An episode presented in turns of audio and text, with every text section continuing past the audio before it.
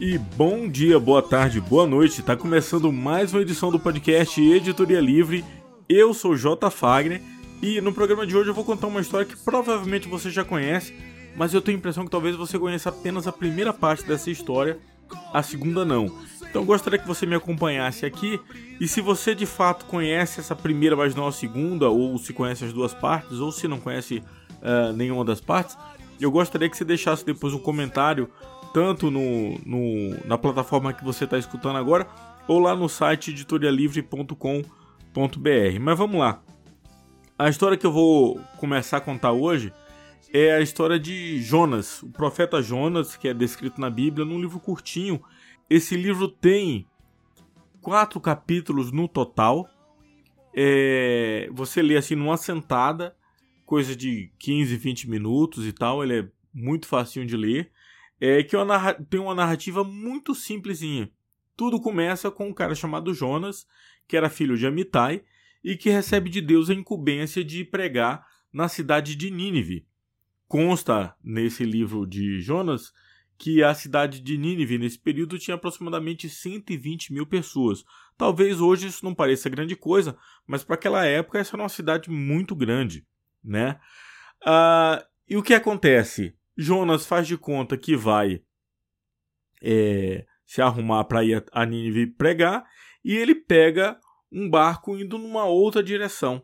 Né? Quando o barco já está em alto mar, Deus manda um, uma forte ventania e aí rola uma tempestade, os marinheiros ficam desesperados.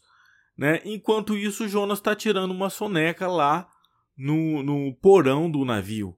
Né? Parece que nada está acontecendo, o pessoal aqui desesperado. E o, o livro de Jonas descreve que esses marinheiros começaram então a jogar a, as suas cargas no mar para deixar o, o, navio mais leve. Eu não sei qual a razão disso, né? Não sei por que é, deixar o navio mais leve facilitaria alguma coisa no meio de uma tempestade, mas enfim, eu não entendo nada de navegação também. Não, não vou saber. Se alguém aí souber, que me ajude. É, e o que acontece é que alguém percebe que Jonas está lá dormindo e eles descem até o porão e falam: Ô maluco, acorda aí e faz oração ao teu Deus, que tá todo mundo, cada um rezando aqui, fazendo suas orações para os seus respectivos é, deuses. E faz a oração aí pro teu também, porque se ele tiver piedade de nós, talvez ele, ele nos poupe, né? E aí a galera resolve lançar sorte, porque a gente imagina que naquela época você não tinha serviço meteorológico, né? Se você não tem serviço meteorológico, como é que é, você vai saber qual o motivo da tempestade. Bom, vamos jogar sorte. É, o livro de Jonas não descreve exatamente como é esse processo, mas eu imagino que a galera ah, meio que sentou ali em volta de um tapete, alguém pegou uma garrafa, girou essa garrafa e a, a ponta da garrafa, quando parou, estava direcionada para Jonas. E aí a galera meio que deu um aperto nele e falou: Ô maluco, e aí? O que é que tá rolando? De onde é que você veio, né? É, quem é teu Deus, o que é que você faz da vida? Ele falou, não, é porque eu sou hebreu e eu tô fugindo do meu Deus e tal. E aí os caras falam, porra, e aí? Aí você quer quebrar a gente, porra, o que, é que a gente faz para resolver esse problema? E Jonas fala, não, é só me jogar no mar que tá tudo resolvido. E aí os malucos ficam assim, porra, mas aí a gente vai matar uma vida, aí pede perdão a Deus, pô, a gente não queria matar uma vida, mas você tá vendo a situação que a gente tá e tal, e jogam Jonas no mar. E aí o livro descreve que Deus preparou um grande peixe, todo mundo fala como uma baleia, a Bíblia descreve como um grande peixe, né? É, que veio e engoliu Jonas, e Jonas passou nas vísceras, no estômago, no intestino, sei lá eu, desse peixe grande, três dias e três noites, mais ou menos como Jesus passaria depois três dias dentro do sepulcro, né, do seu túmulo. Enfim, e aí de lá de dentro Jonas faz uma oração, diz: Ah, não, eu pequei, eu errei e tal, me perdoa e tal. E Deus fala: Não, beleza, vou facilitar a vida para você. E dá uma ordem ao peixe, e o peixe vai até a praia e vomita Jonas. Depois que Jonas sai, Deus fala: E aí, você vai lá em Nínive fazer a pregação? Aí Jonas vê que não tem muito para onde correr, ele resolve ir e fala: ah, Beleza, então vou lá. E ele entra na cidade e ele começa a dizer: Olha se arrependa, porque Nínive será destruída em 40 dias. Se arrependam, se arrependam.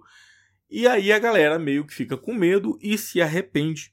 E os ninivitas, eu acho que é assim que se chamam os moradores de Nínive, se arrependem e se convertem ao judaísmo, a esse Deus judaico. É, e aí Deus se arrepende de ter dito que ia destruir a cidade e fala: Bom, não vou mais destruir a cidade, não vou mais fazer mal com esse povo. E é isso aí. E aí Jonas fica injuriado, fala: Pô, não, é por isso que eu não queria vir, tá vendo? Eu sabia que você tem um coração mole e aí ia chegar aqui e você ia vir com essa conversa de que não ia fazer nada, né? Então, não fiquei legal não. E aí Deus falou: Mas rapaz, pra que esse nervosismo e tal? E ele fica injuriado.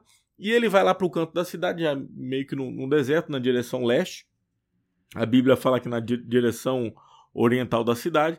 E aí ele faz lá uma, uma cabaninha, né, no meio do deserto e senta lá para observar o que é que vai acontecer com a cidade. E ele fica lá só observando.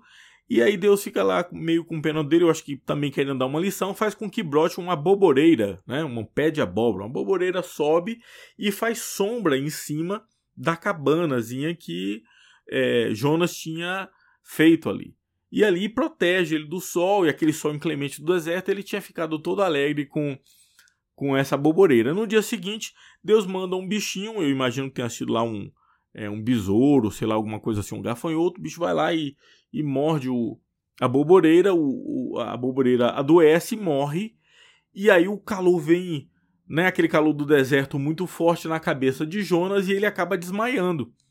Né? E ele fica muito injuriado depois que ele acorda. Fala assim: ah, é, eu preferia estar tá morto, olha o que é que eu estou passando aqui. Aí Deus fala assim: mas peraí, peraí. Você não moveu um dedo para criar a boboreira. Foi eu que criei a boboreira. Ela durou um dia e morreu no outro. E você está tendo pena dela, você tem compaixão dela. Agora você não quer que eu tenha compaixão das 120 mil pessoas aqui em Nínive é, que se arrependeram, que não sabia a diferença entre esquerda e direita, que não sabia a diferença entre certo e errado, né? E o livro de Jonas termina assim. Por que, que eu estou contando toda essa história? É porque essa história, apesar de, de toda a conversa aqui que a gente está tendo sobre ele ter sido engolido por um peixe e o fato de ele ter tentado fugir de Deus, o que me interessa porque eu estou falando aqui é a cidade de Nínive, porque, salvo engano, é a primeira vez que aparece no Velho Testamento a citação da cidade de Nínive. E, com exceção da, dessa, dessas referências bíblicas, que depois eu acho que ela aparece em, em outros livros também, mas em Jonas ela fica muito claro, com exceção é, de, dessas referências bíblicas, havia apenas um historiador que, en passant, citava também a cidade de Nínive. Então, até meados do século XIX, a gente não sabia, a gente, eu digo, a humanidade não sabia, se a, a cidade de Nínive realmente existia ou se ela era apenas uma criação fictícia para este conto, pra, para essa história, né? É, e aí algo bem interessante acontece ali em meados do século XIX. Toda tempestade traz sua bonança.